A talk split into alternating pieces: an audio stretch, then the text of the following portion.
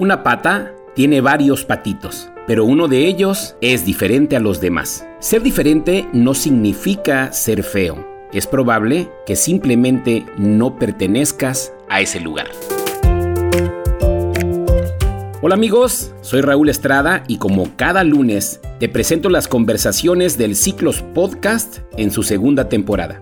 Disfruta de este hermoso cuento en una analogía perfectamente realizada por nuestra amiga y embajadora Ailén Márquez, embajadora de Querétaro. Disfrútala.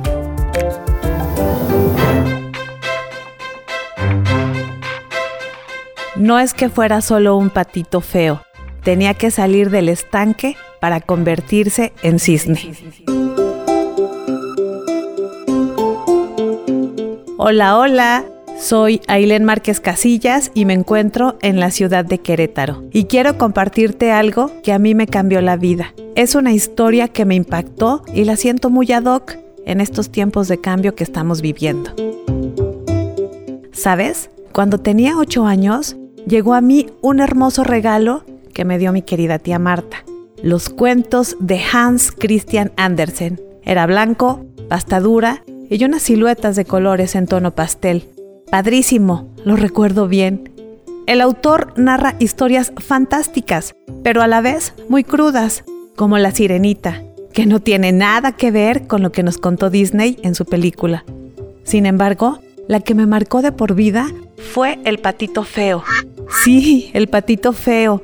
Muchos identifican y perciben que el patito nació feíto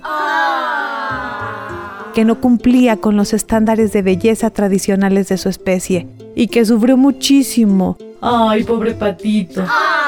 Era la comidilla en la granja. Pero no, créeme que no. Este cuento va más allá de eso. Él era un patito, sí, diferente físicamente, pero de ideas también.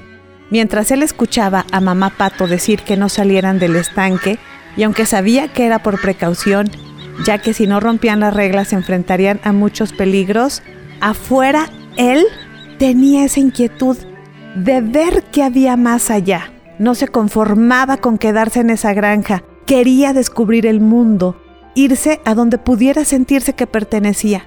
Así que cansado de ser visto como el raro, el diferente, decidió salirse de su entorno, salir a vivir su vida. Nunca imaginó a todo lo que se enfrentaría. ¿Qué de aventuras pasó? Hubo muchos tropiezos, la sufrió y cañón. Se enfrentó a la vida y sus adversidades. Ay, yo sufría con él. Fue muy duro su camino. Y cuando creías que no había fin, tómala. Llegó al estanque ideal. Para al final convertirse en lo que realmente era, un bello y majestuoso cisne. ¡Guau! Él no había nacido para ser pato. Era diferente, de la misma familia, pero de otro linaje. Era aguerrido, como si fuera la oveja negra, el emprendedor, el que rompe los esquemas, el que se atreve a salir de esa zona de confort. Así que a mis ocho años me dije, yo quiero ser como este patito. Quiero ser un cisne, sí.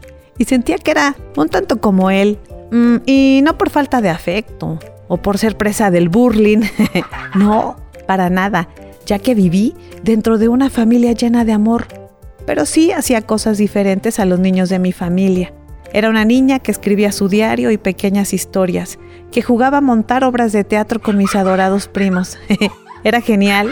Una niña inscrita en una revista no era muy usual en aquellos tiempos. Sí, aquellos tiempos donde, obvio, no existía nada de las modernidades actuales. Tiempos donde la imaginación era una gran compañera para mí. Haga usted sus cuentas. Y pues así las cosas, amigos, esa idea se me clavó en la cabeza. Tenía que salir de mi estanque para ser un cisne. Pasaron los años, esa niña se convirtió en una adolescente. ¡Ah, qué adolescente! Un poquito berrinchosa, mimada y caprichosa. Decían, decían. Pero con mi primera meta, irme a la universidad, vivir sola y aún no era mayor de edad. El primer reto, dejar la casa de la abuela. Ah, cómo me dolió. Hacer mis maletas e irme, dejarla. Yo crecí con ella y mis primos. pero tenía que construir mi propia historia. Y con el corazón estrujado y hecho bolita, me lancé a la aventura. Ay, al recordarlo se me pone el ojo Remy. Bueno, y viví con todas las emociones, aprendizajes y lecciones de vida como amiga, nieta, hija, prima, profesionista, emprendedora, esposa y madre. Me había convertido en un cisne. Logré muchas de mis metas y me sentía realizada. Y la vida transcurría en familia y entre traducciones, escuelas, empresas, en lo conocido, en lo que yo dominaba, por decirlo así. Mi zona de confort. Sí, mi estanque, donde uno se siente protegido y seguro. Un espacio construido por nuestras rutinas, nuestros hábitos, nuestros pensamientos. Entonces, un día llega a mi vida Ciclos, una empresa disruptiva, diferente a lo tradicional, que rompía con lo establecido de lo que yo conocía, que nos invita a darnos la mano como mexicanos para mejorar nuestra economía, a trabajar en equipo. Qué curioso, ¿no? Otra vez tenía frente a mí algo que iba más allá de lo conocido, de lo establecido.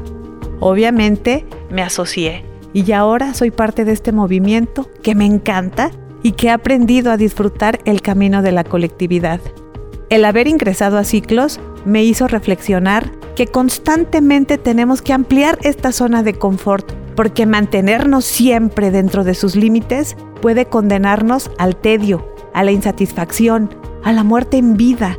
En algunos casos debemos asegurarnos de que ese estado de aparente comodidad no se convierta en la excusa perfecta para no hacer nada, no crecer, no arriesgarse y en definitiva no vivir.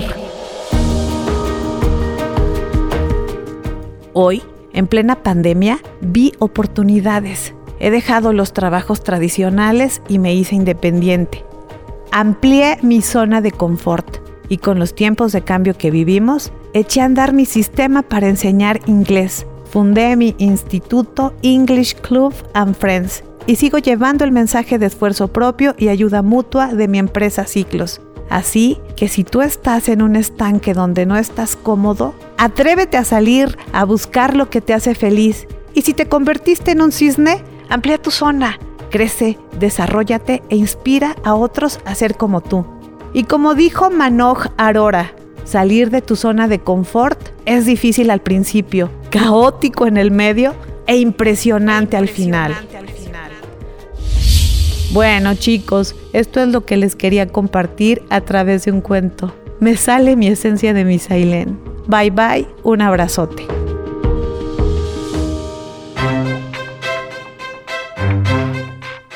Como te pudiste dar cuenta, todo se trata de encontrar tu estanque, tu tribu, tu comunidad. Me encantó esta historia. Te deseo un feliz inicio de semana y no te pierdas el próximo lunes la conversación de Haris Barragán, embajadora de Chilpancingo Guerrero. Soy Raúl Estrada y esto fue Las conversaciones del Ciclos Podcast en su segunda temporada. Disfrútalas y compártelas. Chao, chao.